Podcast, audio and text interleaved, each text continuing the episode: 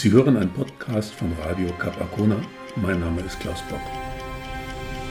Ich bin noch relativ neu bei Radio Arcona, weshalb ich immer die Nachtschichten schieben muss, was aber nicht weiter schlimm ist, denn hier oben in der Kuppel auf dem Peilturm am Cap Arcona hat man einen wunderbaren Blick in Himmel, Sterne, Milchstraße und Universum. Ich liebe das. Ich kann hier ins Träumen kommen, weil das läuft im Studio eh alles automatisch. Eigentlich bräuchte es mich gar nicht aber ich genieße das unglaubliche Bild bei klarem Himmel über mir und lasse die Gedanken schweifen. Heute habe ich ein Büchlein mitgebracht, das ich geschrieben habe, das sich mit der Zeit beschäftigt.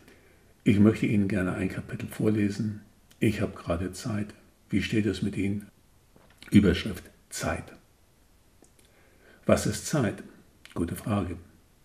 Philosophen haben lange und viel darüber gehirnt, aber Philosophen sind eigentlich nicht die richtigen Adressaten für die Frage, finde ich. Obwohl die das ganz sicher behaupten würden, würde ich sie fragen. Tun wir aber nicht. Die richtigen Adressaten wären aus meiner Sicht eher Physiker, Astronomen, Astrophysiker, Kosmologen oder theoretische Physiker. Aber deren Antworten sind häufig nur schwer verdaulich, also kaum zu begreifen und wenn, nur mit viel Mathematik. Und wer kann das schon? Die Zeit hält für uns normalen Menschen nur Vergangenheit, Gegenwart und Zukunft bereit. Das Komische ist allerdings, dass jeder einzelne von uns sich immer in der Gegenwart befindet. Da kann passieren, was wolle. Für uns ist es dann schon wieder vorbei. Und es gibt keinen Weg zurück. Auf die Zukunft werden wir später zurückkommen, wenn sie dann da sein wird. Aber jetzt im Moment befinden wir uns in einer anderen Gegenwart als eben noch. Was gerade eben noch unsere Gegenwart war, ist jetzt schon wieder unsere Vergangenheit es handelt sich in unserer Wahrnehmung also eher um eine gleitende Gegenwart. Und genau jetzt befinden wir uns schon wieder in einer neuen Gegenwart. Das, was ich eben gesagt habe, ist jetzt schon Vergangenheit und so weiter und so weiter und immer so weiter. Der Deutschlehrer kennt verschiedene Zeiten, unter anderem das Plusquamperfekt, die Vorvergangenheit, die Zeit nicht. Die schüttelt dann nur den Kopf und kennt letztlich wieder nur das Jetzt, die Gegenwart und, wenn sie nett ist, vielleicht das eben noch und das Gleich. Ob sie vergesslich ist? Eher nicht. Denn hinzu kommt, dass das, was wir gerade eben getan haben, unsere Gegenwart von gleich beeinflussen wird. Vielleicht ist sie eher nachtragend. Nur stellen wir uns einmal vor, die Zeit würde sich merken, was schon passiert ist. Nicht nur hier, sondern immer und überall. Was müsste das für ein unendlicher Speicher sein? Unvorstellbar. Nein, sie wird sich eher nicht erinnern. Das mit der Zeit ist auf jeden Fall kompliziert. Aber die Zeit selbst bleibt von unserem Handeln objektiv unbeeinflusst. Subjektiv kann das allerdings ganz anders aussehen. Eine Zeitlupe, eine Verlangsamung eines Vorganges durch eine Dehnung der verflossenen Zeit gibt es nach gegenwärtigem Wissensstand nur im Film oder Fernsehen, aber nie in der Realität oder in der Natur. Da kann es noch so spannend sein, was gerade passiert oder passiert ist. Nie, nie wird die Zeit wiederholt oder objektiv gedehnt. Das stimmt natürlich nicht, was ich gerade gesagt habe. Jeder Astronaut weiß, dass die Zeit für ihn im Weltall langsamer abläuft als für die zu Hause auf der Erde gebliebenen. Er muss nur schnell genug fliegen. Mehr als 95 Prozent der Lichtgeschwindigkeit sollten es schon sein, damit sich der Effekt der Zeitdilatation lohnt. Das ist Wissensstand von heute. Teilweise ist es Theorie, aber gut belegte Theorie. Morgen kann das schon wieder anders sein und die Aussage von eben wird dann nur noch falsch gewesen sein. Die Wissenschaft und die Wissenschaftler sind da sehr anpassungsfähig. Der Leser weiß es schon lange oder bemerkt bereits nach diesen wenigen Sekunden, Zeit ist etwas Besonderes, sogar etwas verdammt Besonderes. Denn Zeit ist immer und überall.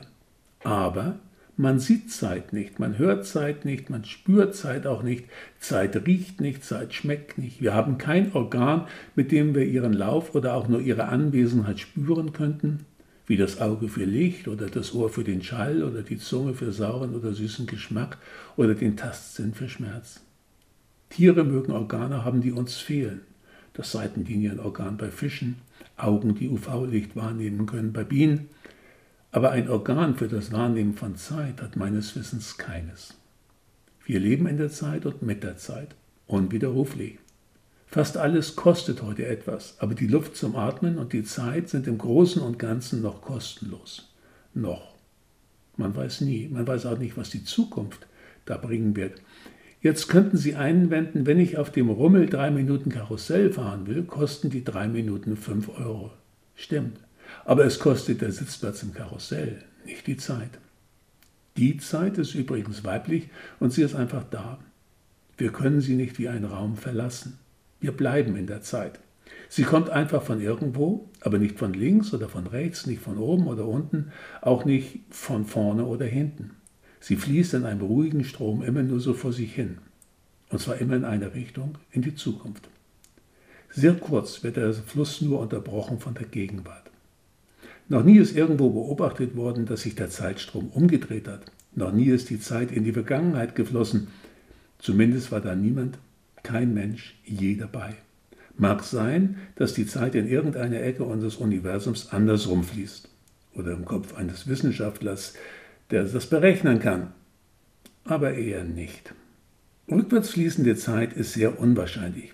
Keine von Menschen bisher entwickelte Theorie kann das für Normalos erklären. Aber es könnte sein. Wie gesagt, Wissenschaft ist anpassungsfähig.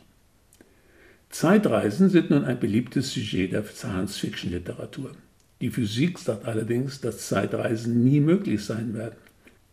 Ein beliebtes Argument für die Unmöglichkeit von Zeitreisen besteht darin, darauf hinzuweisen, dass noch nie ein Zeitreisender bei uns aufgetaucht sei. Gäbe es sie, wären sie hier gewesen. Aber hätten sie sich zu erkennen gegeben? Das wäre das eine. Hätten wir sie erkannt? Das wäre das zweite. Allerdings soll es da die Area 52 geben, in der die US-Amerikaner Aliens gefangen halten sollten.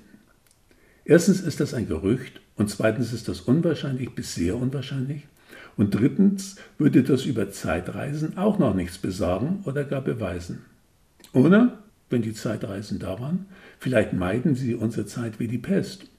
Verständlich wäre es ja. Zurück in die Zukunft ist im Moment nur eine Filmtrilogie aus dem letzten Jahrhundert. 1985, 89 und 90 wurden die drei Filmteile veröffentlicht. Also es ist eine Filmtrilogie, aber eine gute. Ein schönes und gerne verwendetes Paradoxon lautet, ein Zeitreisender bringt in der Vergangenheit seinen Großvater um, also können sein Vater und er nicht geboren worden sein, also könne er den Großvater gar nicht umgebracht haben. Hm. Also ich kenne keinen, der seinen Großvater umgebracht hat, vor seiner Geburt schon gar nicht. Bereits abgelaufene Zeit nennt man Vergangenheit. Sie ist definitiv vorbei, kommt auch nicht wieder. Da können wir betteln und beten. No way, gone with wind. Bilder von Vergangenem entstehen in unserem Kopf, verschwinden von dort und tauchen Jahre oder Jahrzehnte plötzlich wieder auf. Oder sie kleben im Album. Man nennt das Erinnerung oder Traum oder Geschichte. Und dann die Zukunft. Auf die Zukunft können wir nur warten. Es kann dauern, aber man kann sicher sein, dass sie kommen wird. Das ist wie mit meiner Katze, die hier gerade neben mir miaut, weil sie auf den Moment wartet, in dem ich die Dose mit Katzenfutter öffnen werde. Im Moment ist der Moment Zukunft. Irgendwann wird er Gegenwart sein. Irgendwann. Man muss auch als Katze nur Geduld haben. Außer in der Zukunft kann Zukunft oder Zukünftiges nur im Kopf entstehen. Das nennt man dann Fantasie und die liegt meistens falsch. Casinos leben gut davon. Die Zeit fließt, aber das ist nur ein Bild, das wir uns von ihr machen, um sie irgendwie zu verstehen. Sie fließt aber nicht wirklich, denn Zeit ist ja kein Fluss. Aber sie scheint sich gleichmäßig und stetig in eine Richtung zu bewegen.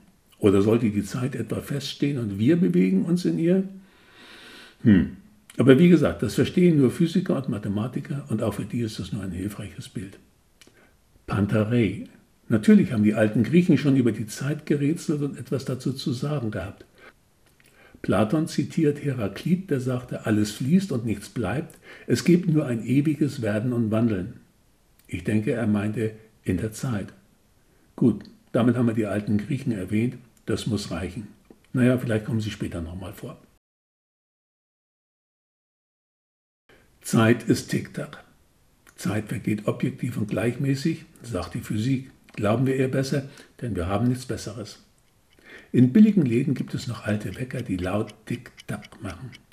Dieses Tick-Tack, Tick-Tack ist für viele ältere Menschen ein Bild der Zeit. Wenn ich als Kind bei meiner Oma übernachten durfte, stand auf dem Nachttisch ein monströser Wecker, der laut Tick-Tack, Tick-Tack machte.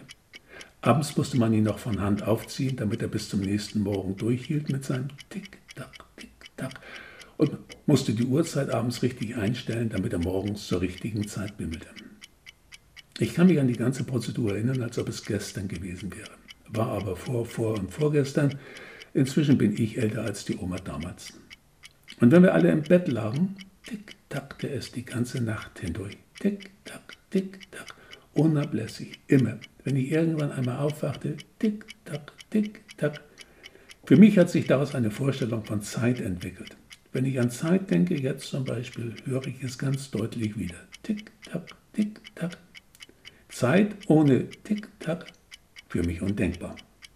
In teuren Uhrengeschäften gibt es für betuchte Kunden Pendeluhren, die man an die Wand hängt. Auch sie machen allerdings leise Tick-Tack, Tick-Tack.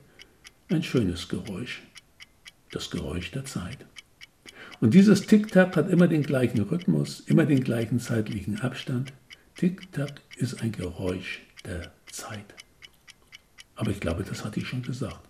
Subjektiv, also gefühlt, kann die Zeit einmal dahin reisen und dann will sie wieder fast nicht vergehen höchstens im Schneckentempo. Das hängt von der Situation ab, in der man sich gerade befindet. Zum Beispiel im Fußballstadion. Das Spiel soll 1 zu 0 stehen, die 89. Minute läuft und dann wird angezeigt 5 Minuten Nachspielzeit. Die Fans der 1 zu 0 führenden Mannschaft pfeifen, weil sie Angst haben, dass der zurückliegende Gegner noch das Ausgleichstor schießen könnte.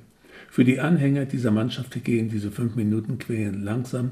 Für die anstürmende, zurückliegende Mannschaft und deren Fans rast die Zeit viel zu schnell dahin.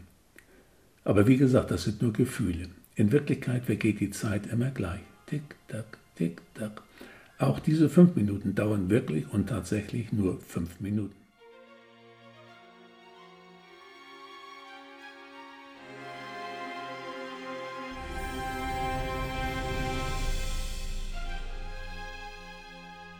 Nichts ist ohne Zeit, aber Zeit war nicht immer da.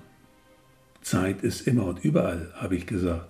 Ja, äh, nein, jetzt ist sie unbestritten da, aber sie war nicht immer da. Und nun wird es wirklich kompliziert. Zeit gibt es jetzt seit ziemlich genau 13,8 Milliarden Jahren, behaupte ich einmal, und liege damit vermutlich richtig. Es gibt die Zeit nämlich genauso lange, wie es unser Universum gibt.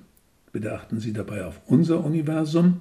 Seitdem ist die Zeit da, Vorher war sie nicht da. Wenn wir über die Entstehungsgeschichte unseres Lebensumfeldes, Universum, Sonnensystem, Erde und Erde-Mond-System nachdenken, dann sprechen wir von aus menschlicher Sicht fast unermesslich großen Zeiträumen, nämlich von Milliarden Jahren. Tausend mal tausend ist eine Million.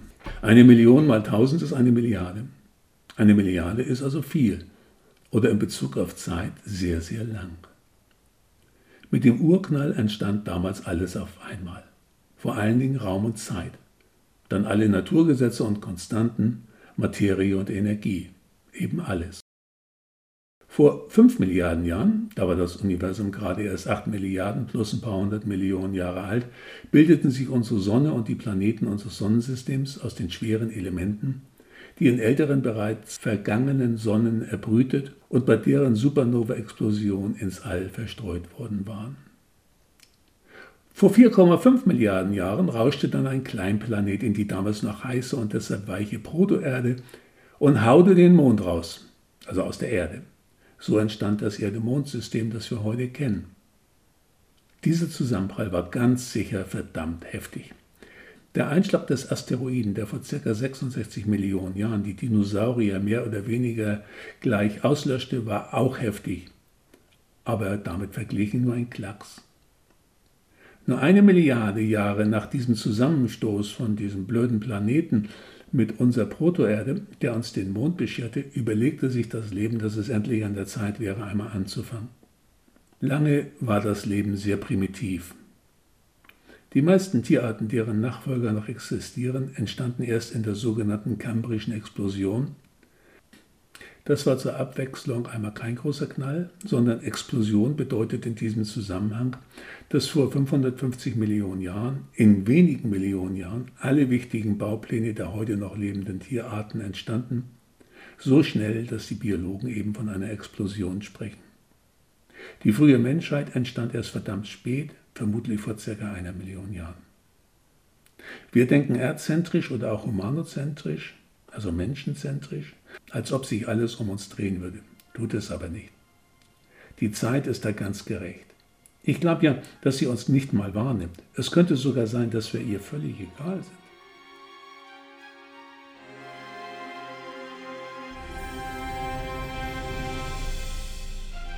Theoretisch könnte es neben unserem noch andere Universen geben. Gedanklich rechnerisch ist das möglich. Man nennt sie dann Multiversen, in denen andere Naturgesetze gelten könnten und damit auch andere Zeiten. Für diese anderen Multiversen will ich mich nicht festlegen, in welche Richtung die Zeit läuft, erst vorwärts und dann von einem Moment an vielleicht rückwärts. Möglich. Manche Physiker erwarten das sogar für unser Universum.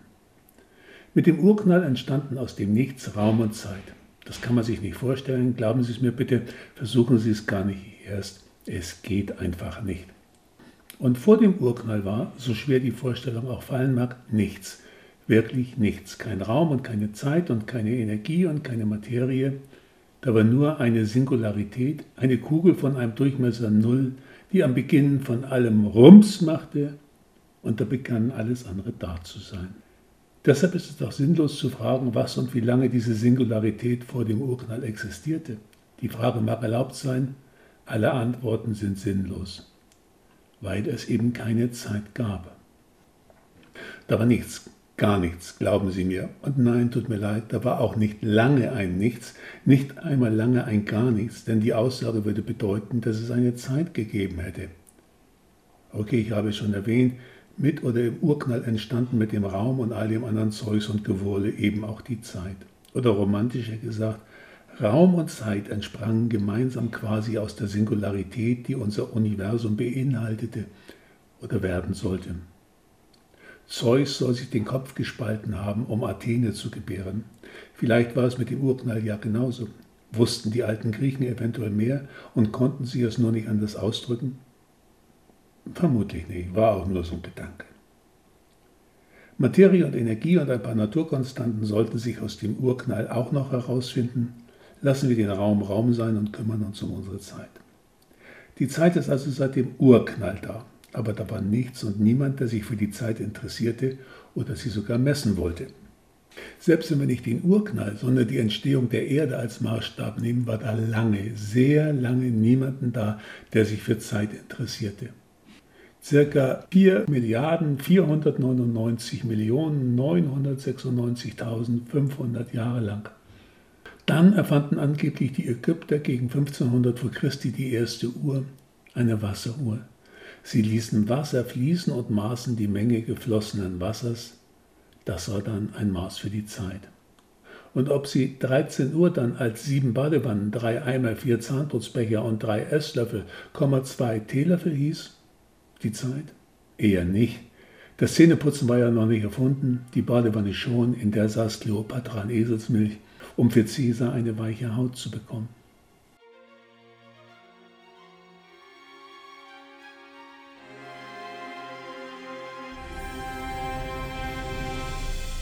Und das Ende der Zeit? Die Zeit hatte damals, das wird man zugeben müssen, einen grandiosen, geradezu bombastischen Auftritt mit allem, was die Bühnentechnik damals aufbieten konnte, eben den mehrmals genannten Urknall, also den Knall aller Knalle. Man darf sich diesen Auftritt als größer vorstellen als ein Vereinigungskonzert von Rolling Stones, Beatles, The Who und Queen im Londoner Wembley Stadion.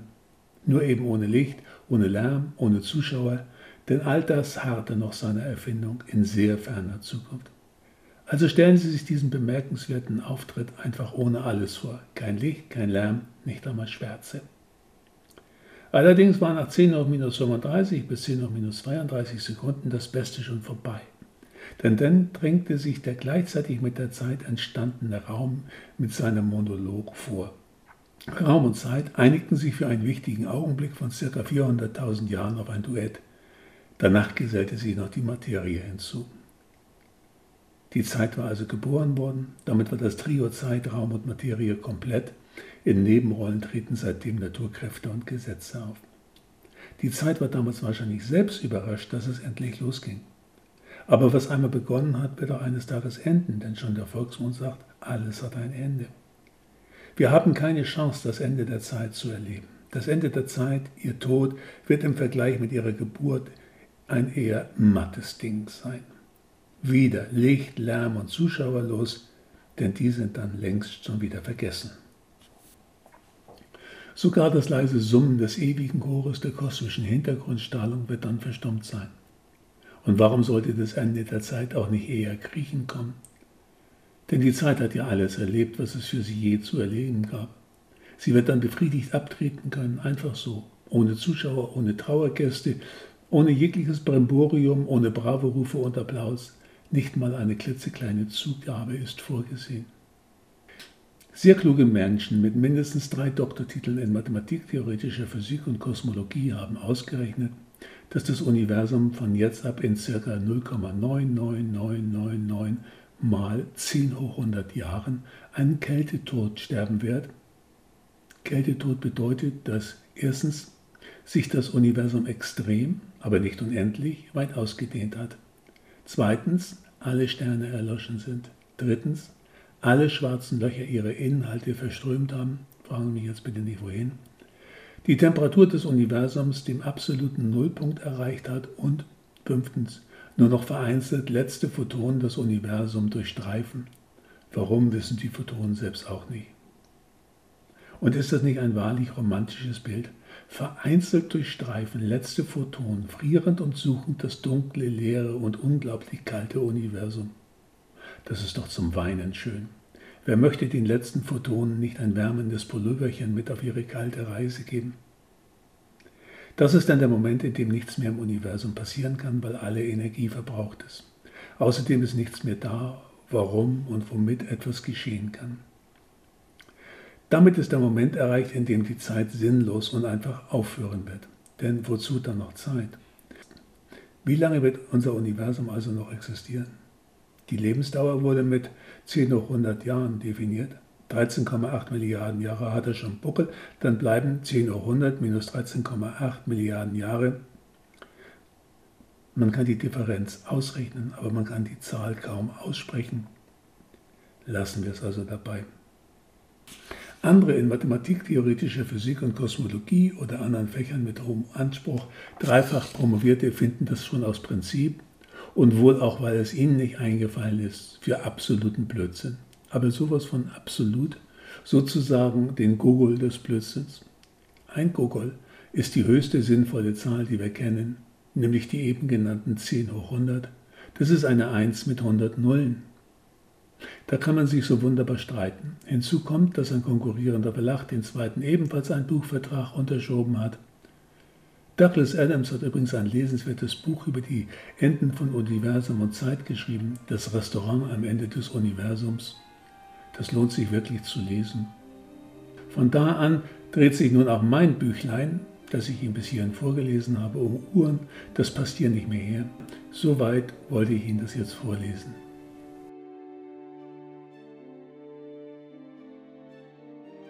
Sie können dieses Büchlein nicht kaufen, aber Sie können es kostenlos von meiner Website www.vebquerstrom.de downloaden. Bis dann, Ihr oder Euer Klaus Bock.